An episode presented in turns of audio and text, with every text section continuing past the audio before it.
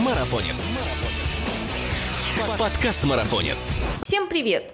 Это подкаст «Марафонец». Здесь мы обсуждаем бег и спорт на выносливость, тренировки, экипировку, соревнования, мотивацию. Другими словами, все, что делает нас сильнее, а жизнь активнее. И с вами его ведущий Мирова Ася.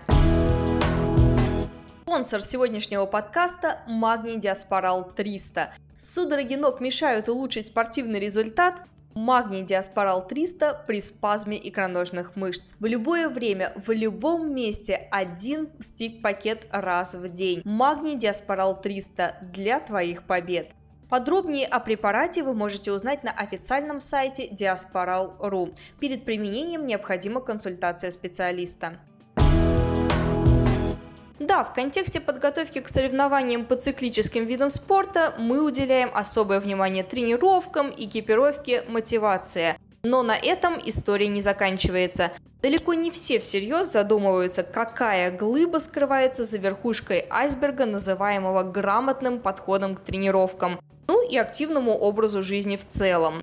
Какими бы регулярными не были ваши тренировки, все ваши усилия добиться желаемого результата и формы будут сходить на нет до тех пор, пока все эти физические нагрузки не будут подкреплены сбалансированным питанием и своевременным восстановлением, которое, кстати, и включает потребление всех питательных веществ в том числе. Вопросов в этой сфере копится, конечно, все больше и больше. Почему атлеты столько бегают, но не худеют? Как сделать соревновательный вес без потери энергии? И при серьезных тренировках не испытывать чувство голода.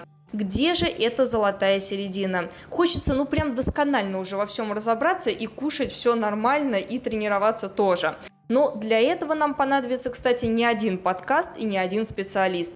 Так что запасемся терпением и сегодня зададим нашему спикеру очередную порцию вопросов по питанию.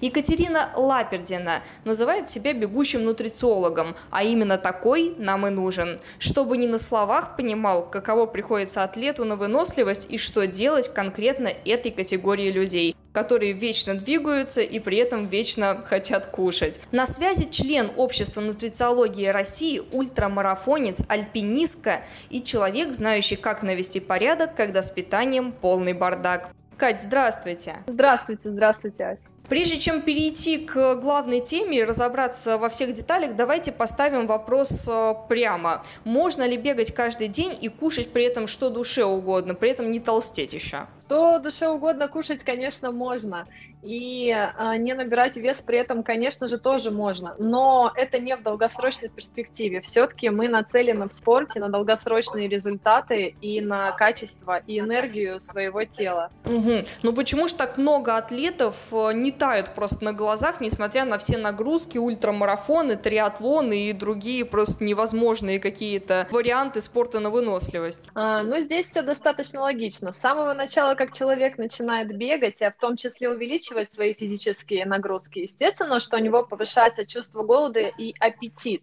И чем больше человек тренируется, тем больше при этом ему хочется кушать. А вот чем вообще грозит атлету вот вечно это хотение кушать? Ведь когда мы переедаем, мы, соответственно, набираем лишний вес чем грозит этот лишний вес и почему говорят, что сначала нужно похудеть, а потом уже бегать, а не бегать для того, чтобы похудеть? Да, конечно же, сначала стоит похудеть, потому что при уже определенной степени ожирения это огромная нагрузка на суставы и вообще на организм в целом, потому что наша даже сердечно-сосудистая система, она должна быть готова к тому, чтобы переносить огромный вес. А, помимо этого всего, лишний вес – это потеря мощности бегуна, это снижение его результатов, и также для атлетов, которые э, внезапно набирают вес при отсутствии каких-либо тренировок и физической активности, потом очень сложно вернуться в спорт, потому что тело уже не поддается тем тренировкам, и ожирение, лишний, э, лишний жир в организме, он нам только мешает. Здесь, наверное, нужно сделать небольшую поправку, ремарку, такой справедливый вопрос возникает, какой какой вес считается лишним? Все, что оттягивается от мышечного каркаса? Есть определенные нормы содержания жира в теле именно спортсмена, э, благодаря проценту которого мы можем понять, его достаточно, либо не хватает, либо его стоит, э, стоит уменьшить. Для, для девушек это не выше 18%, для мужчин это в среднем 12-15%. Это максимум для э, функциональности спортсмена максимальной. Мы сейчас говорим не о общечеловеческих нормах, именно тех, которые подходят и спортсмену на выносливость, потому что, а, как я понимаю, вот эти вот нормы, установленные международные, медицинским сообществом, в том числе тренерами, они устанавливаются для всех людей в целом, в том числе и офисных работников, которым может быть, и в принципе жить не мешают лишние там граммы, килограммы, а вот атлет бежать быстрее из-за них не сможет. Так какой все-таки процент э, жира, до какого процента можно снижать жировую прослойку атлетам, тренирующимся на результат? Процент жира, особенно у девушек, он особ... индивидуален и может снижаться до 8%. То есть в практике случаются даже и такие случаи. У мужчин встречается процент жира даже до 5%. При этом показатель показатели здоровья могут быть в норме. Но, тем не менее, нужно регулярно следить за своим здоровьем с помощью анализов, чтобы понимать, что мы не подошли к нижней границе. Ну и самочувствие плохое, оно тоже себя выдаст. А чем страшно интенсивное снижение веса, в особенности для девушек? Интенсивное снижение веса, оно, как правило, проходит э, за счет мышечной ткани в том числе. Но так как все стремятся снизить именно жировую массу тела, похудение не должно быть интенсивным. То есть нормальное похудение это 500 грамм в неделю. На первоначальных этапах может быть килограмм 2. А все, что выше, это уже потеря мышечной массы и, как следовательно, а, функциональность организма. Вот всем спортсменам известен такой термин, как соревновательный вес, который необходим для установления рекордов и личников. Можно ли сделать такую форму под мероприятие, ну, не задерживаясь в ней? Скажем так, сделали форму, пробежали и дальше опять возвращаемся в свой тренировочный режим, чтобы было не в тяжесть тренироваться, при этом чтобы была энергия, да, а не так для одного выстрела такого разового. Это считается безопасным вариантом? Да, небольшое снижение жировой массы тела, оно считается безопасным, если это длится неделя-две в таком весе э, спортсмен пребывает – Соответственно, ничего страшного в этом нет. Вот мы плавно подкарабкались э, к тому, как правильно это сделать. Хочется все-таки разобраться, потому что интенсивное снижение веса мы уже упомянули, что это не катит, да? Нужно делать это обязательно плавненько. Ну, физику в школе все учили, закон сохранения энергии проходили. Входящая энергия не должна превышать исходящую. Тогда либо вес будет сохраняться, стоять на месте, либо при дефиците небольшом снижаться плавно. При большом дефиците падать уже больше, чем иногда 500 э, грамм в неделю. Ну как же узнать это количество? Ведь мы же не можем посчитать, сколько мы двигаемся, моргаем, дышим за день и сколько нам нужно потребить энергии в тот или иной день. Как же это высчитать-то? Есть специальные формулы расчета, есть специальный анализ для учета потребления энергии в состоянии покоя. А, мы находим эту энергию в состоянии покоя, то есть та энергия, которая нужна человеку для э, того, чтобы просто э, функционировать даже в состоянии лежа. А потом примерное количество а, энергии, которое затрачивается на тренировки и бытовую активность. И только методом практики удается вывести спортсмену его э, необходимое количество калорий для поддержания массы. Если же мы говорим о снижении веса, то, естественно, калории немного снижаются, и, как правило, это происходит э, за счет различных э, нутриентов, белков, жиров и углеводов в разных совершенно пропорциях для разного организма. Это все зависит от вида тренировок. Правильно я понимаю, что речь идет о подсчете калорий, но ведь мало кто хочет этим заморачиваться. Это нужно считать, взвешивать еду. Что насчет интуитивного питания? Оно вообще работает? Интуитивное питание работает в таком случае, когда человек уже имеет хоть какое-то представление о входящих калориях, о пище, которую он потребляет. Поэтому временный подсчет калорий, он все-таки необходим, но не регулярно. Перед соревнованиями подсчет калорий очень даже помогает. А что лучше будет сделать? Повысить активность или снизить калорийность перед соревнованием вот при подводке веса к соревновательному режиму? С активностью я играться бы не советовала. То есть тренировочный процесс, он должен проходить в своем графике, как рекомендует тренер. Снижать калорийность рациона, конечно, стоит. И в зависимости от того, каким видом спорта конкретно занимается спортсмен, если это какой-то циклический вид спорта, а, то за 2-3 недели до старта рацион стоит корректировать э, в зависимости от состояния организма спортсмена. Если же у него достаточное количество жиров в рационе, то можно уменьшать количество жиров, что проще всего сделать. И за две недели, за три до старта снижать количество углеводов в том числе, а уже перед самим стартом обратно вводить углеводы, чтобы у него был достаточный запас гликогена. Слушай, ну раз мы вот вскользь упомянули интуитивное питание, хочется немножко развить эту тему и выяснить такой момент. Есть теория, что природа одарила чутьем и осознанием того, сколько чего нужно для насыщения, только небольшую часть людей. При этом есть люди, которые даже наедаясь от пуза, все равно хотят еще, да, все равно не могут понять, что они насытились, и как коты, пока все не слямзят с тарелки, не выкинут ни в коем случае остатки, да. Некоторые просто не могут почувствовать насыщение, и в итоге что происходит? Переедание. Что делать таким людям? Как, э, как поступать? Считать все до крошки? Без этого никак получается. Взвешивать все? Ну, обычно причина переедания, она лежит где-то глубоко в, в самом рационе. Это либо нарушен режим питания, либо баланс микронутриентов, угу. потому что наше тело, оно всегда от природы устроено так, что если нам чего-то не хватает, мы пытаемся это добрать. И в первую очередь таким людям, кто доедает всю тарелку до крошки и просит следующую, нужно обратить внимание на качество своего рациона, на те продукты, которые э, содержатся в нем. И здесь э, стоит больше внимания обратить на продукты с малой обработкой, а, как сейчас это называют правильно, ультрапереработанных продуктов в рационе должно быть минимум, сводиться к минимуму. То есть все продукты промышленного производства должны сводиться к минимуму. Тогда насыщение будет наступать гораздо быстрее. Но ведь кроме биологического аспекта есть еще и психологический, такой феномен, как заедание, например, сложного забега, тренировки, стресса. А тренировки это всегда для, для организма стресс. Плюс еще существуют какие-то внешние факторы, раздражители на работе, дома и так далее. Перечислять можно до бесконечности. Но кажется, что атлетам а, вот этот феномен заедания стресса знаком больше, чем не тренирующимся людям мы вечно находимся в заеданиях углеводных окон, которые сами даже порой себе придумываем, оправдывая лишние там, лишнее поедание углеводов.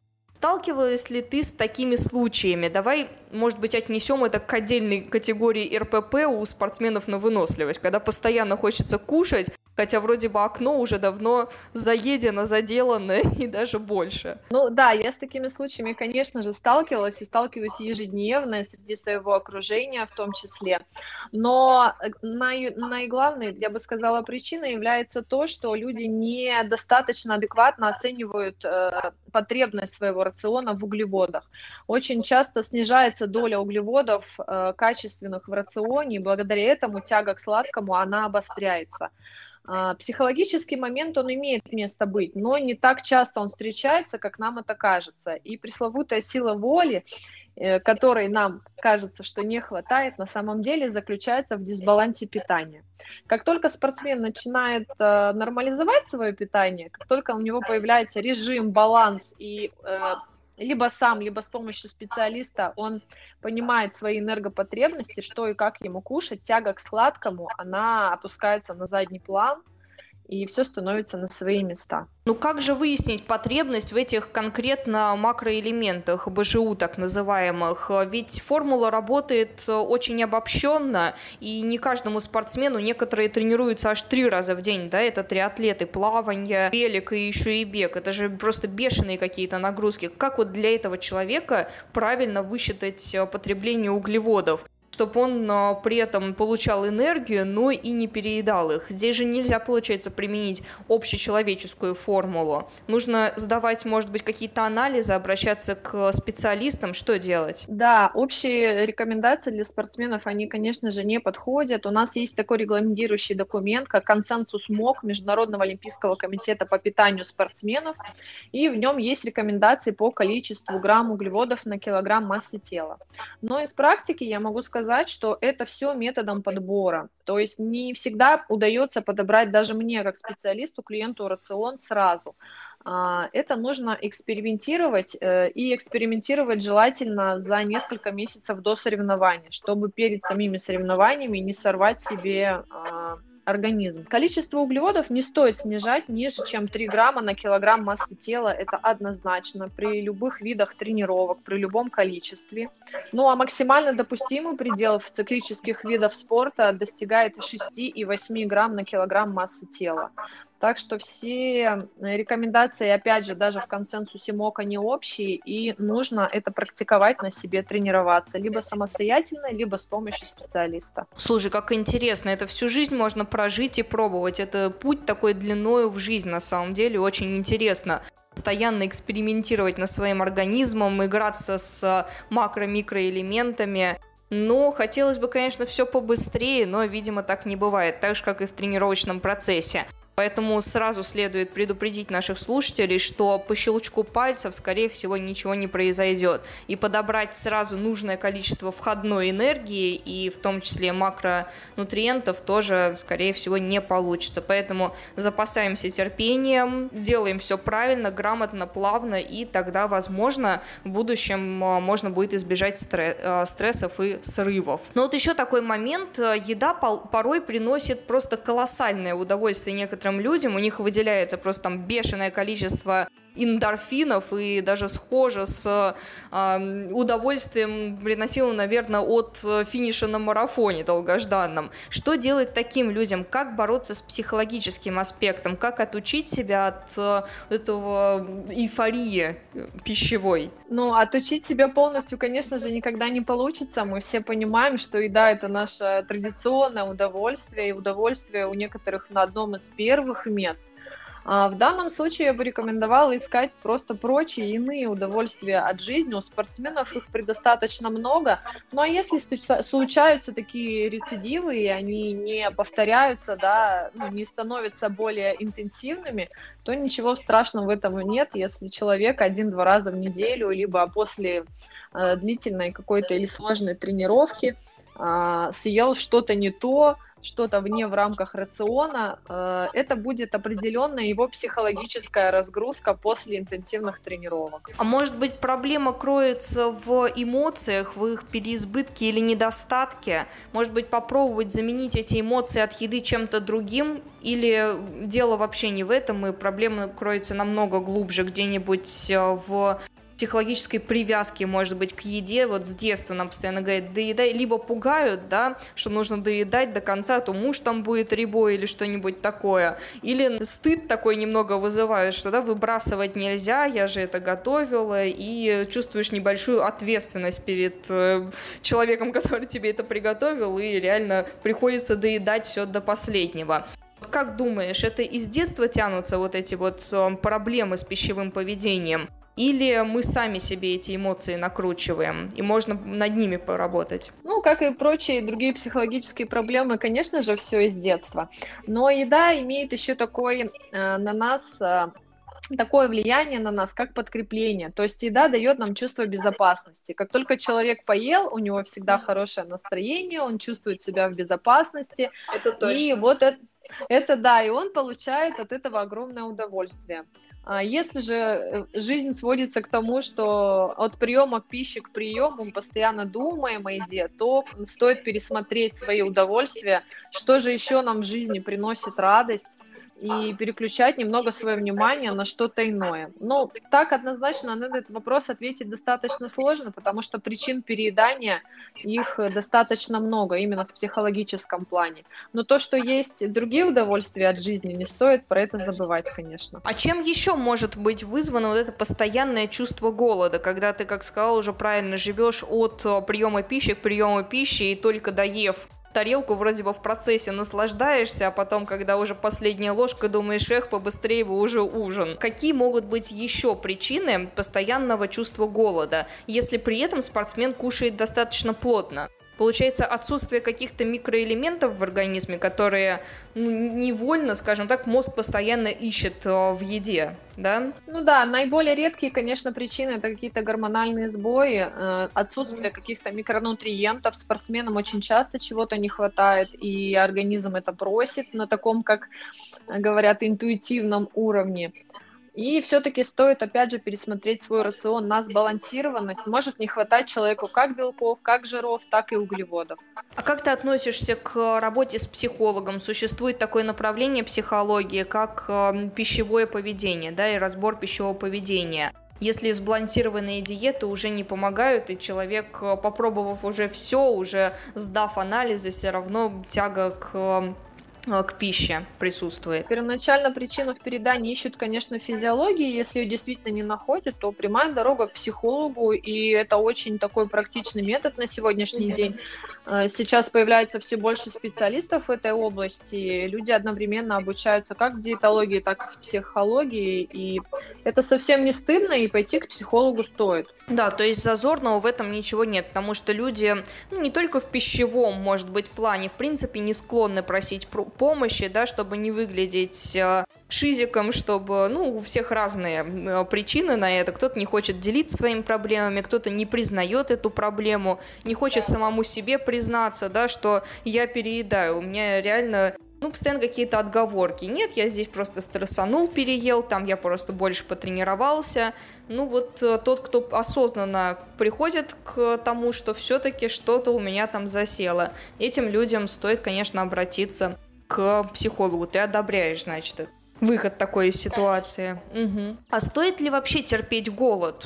Или зачастую чувство голода бывает обманчиво, знаешь, вот когда вроде бы уже поел, а кажется, что что-то еще хочется, потому что Иногда это спровоцировано рекламой, уговорами друзей. Вот все кушают, а и мне тоже хочется. Кстати, у животных такого вообще не наблюдается. Животные, если поело, да, то все свои потребности, если закрыты в макро-микронутриентах, то из-за того, что это красиво выглядит, или из-за того, что это нужно скушать, чтобы не обидеть хозяйку, э, у них такого нет. Это присуще только человеку. Можно ли в таких случаях сказать, что голод э, не является настоящим, что это просто провокация. Но это излишняя, опять, жажда чувства удовольствия от еды. Это все пришло к нам, опять же, из детства, из наших традиций кулинарных, когда у нас есть первое, второе, компот, десерт.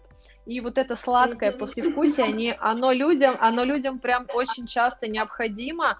И в таком случае стоит просто планировать свой рацион так, чтобы вписывать туда этот десерт в небольшом количестве и получать от него удовольствие. Ведь еда это все-таки удовольствие от жизни.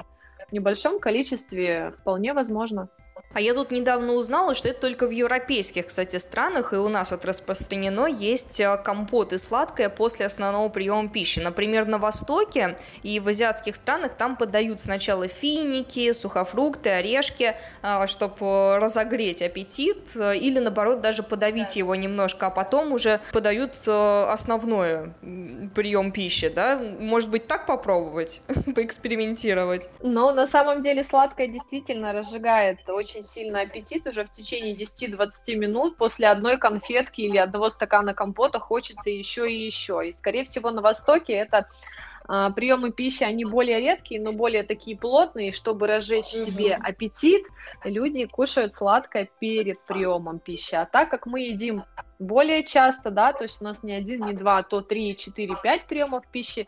Сладкое лучше кушать после основного приема, чтобы ага, не разжигать в себе дополнительный аппетит, да. Вот оно что, значит, нам в нашей полосе такое не подходит, потому что, да, если мы рассматриваем какой-нибудь Тибет, где люди живут в высокогорье, они сначала масалу там утром попьют э, чай с маслом э, и со специями, и все. И следующий прием пищи у них только и лепешку там кукурузную какую-нибудь. И основной прием пищи и единственный, когда они объедаются просто все, что влезет у них до заката солнца, это где-то там 6-7 часов. Нам, конечно, такое, наверное, не подойдет с образом жизни нашим, тем более в зимние периоды. Вот, кстати, о, о зиме тоже хочется сказать. Вот я за собой даже заметила, эта зима была настолько лютая, что я из своих 49 э, килограмм соревновательных просто превратилась в 55-килограммовый шарик. Это, конечно, все быстро прошло, но я ела как вне себя, хотя мне даже особо не хотелось. Мне просто, у меня было такое впечатление, что мой организм постоянно находится в каком-то стрессе. Я трое лосин натягивала на тренировку в минус 25. Вот что это за феномен такой произошел со мной? Здесь еще два аспекта. То есть организм э, для более высшего теплообмена, для согрева, да, больше калорий ему требуется. Естественно, мы начинаем запасать, запасать чем больше жировая прослойка, тем нам теплее. Это самый главный такой физиологический аспект переедания зимой.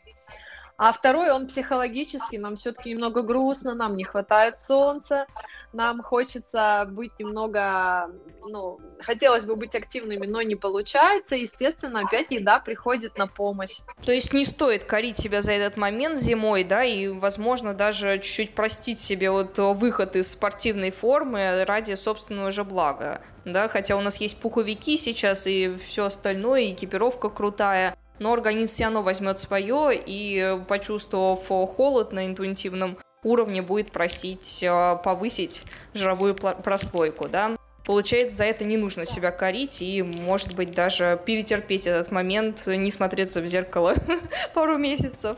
5-10% от веса – это максимальный набор, который можно совершать ну, не более пяти я, наверное, рекомендовала бы спортсменам все-таки. И это нормальное превышение массы, ничего страшного в этом нет. Ну, вот подходя к совершению нашей темы, у нас получилось очень э, продуктивно. Мы сегодня так и коротко, прям в точку обсудили все вопросы, которые интересовали меня, по крайней мере. Думаю, слушателям тоже было очень интересно. Самый главный вопрос-то, можно ли быть сытым, довольным и в то же время оставаться в форме и при этом иметь энергию? Есть такие идеальные существа? Есть. Однозначно есть.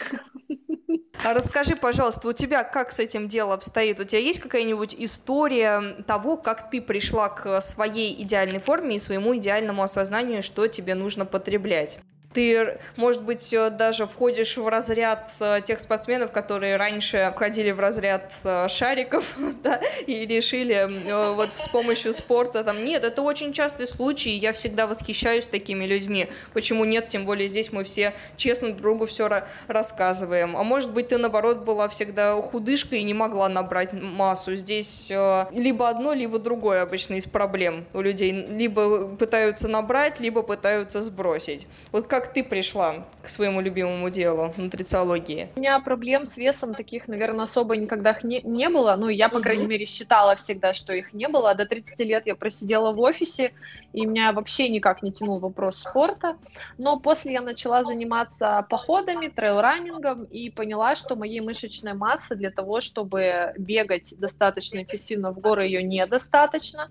А мышечную массу, чтобы повысить, у меня, естественно, повысился вес. И ранее, то есть э, я весила около 54 килограмм, 53, сейчас мой вес 58 килограмм достигает, и в основном это мышечная масса, то есть мышцы в два раза больше жира, что мне позволяет оставаться достаточно функциональной. Ну, летом чуть поменьше, где-то 56 килограмм я вешу.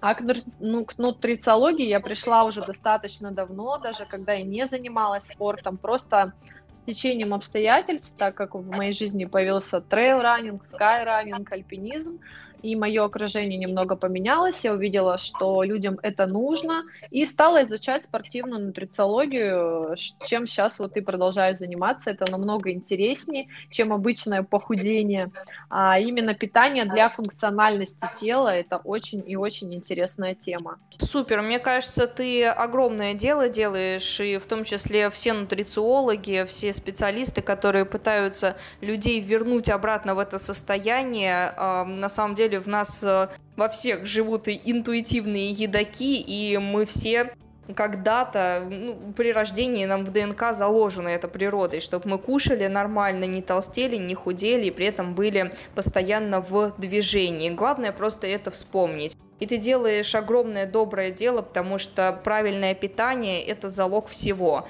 Не только тренировок в нашем контексте э, нашей темы спорта на выносливость, но и в принципе жизни, в принципе внешности, самооценки. Это же все очень связано, да, даже взаимоотношений между людьми, потому что люди, которые хорошо выглядят, у них больше шансов э, завести семью и познакомиться с кем-то, они больше э, склонны заводить друзей, выходить в общество, общество, общаться, да, это все социально, очень взаимосвязано и с социальными, и с э, медицинскими моментами. Да, питание очень связано с самооценкой, с вопросом личных границ, когда вот э, ты говорила, что нас заставляют доедать, что мы из уважения кому-то кушаем, доедаем какие-то тортики или блюда, которые мы уже не хотим кушать из уважения к хозяйке.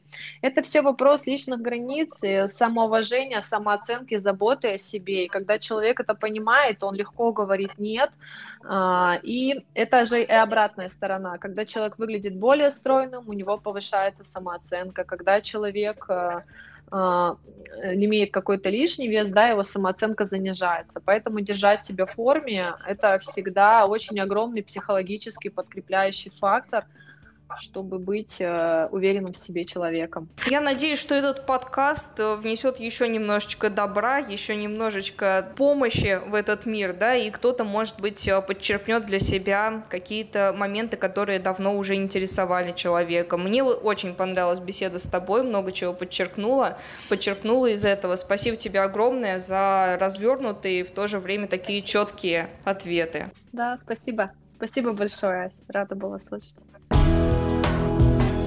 Напоминаю, что спонсор сегодняшнего подкаста – Магний Диаспорал 300. Один стик-пакет один раз в день против судорог ног. Магний Диаспорал 300 для твоих побед. Перед применением необходима консультация специалиста. А я напоминаю, что с вами был подкаст «Марафонец». И если вы заинтересовались нашими темами и хотите получить больше информации, то обязательно подписывайтесь на нас на тех платформах, на которых вы нас слушаете. До новых встреч, пока!